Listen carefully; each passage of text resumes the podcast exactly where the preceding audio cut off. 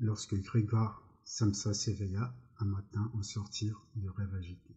Il se retrouva dans son lit changé en un, en un énorme comprenant. Il était couché sur le dos, dur comme une carapace, et, lorsqu'il leva un peu la tête, il découvrait un ventre blanc, bombé, partagé par des indurations en forme d'arc, sur lequel la couverture avait de la peine à tenir et semblait à tout moment près de glisser. Ses nombreuses pattes, pitoyablement minces quand on les comparait à l'ensemble de sa taille, papillotaient maladroitement devant ses yeux.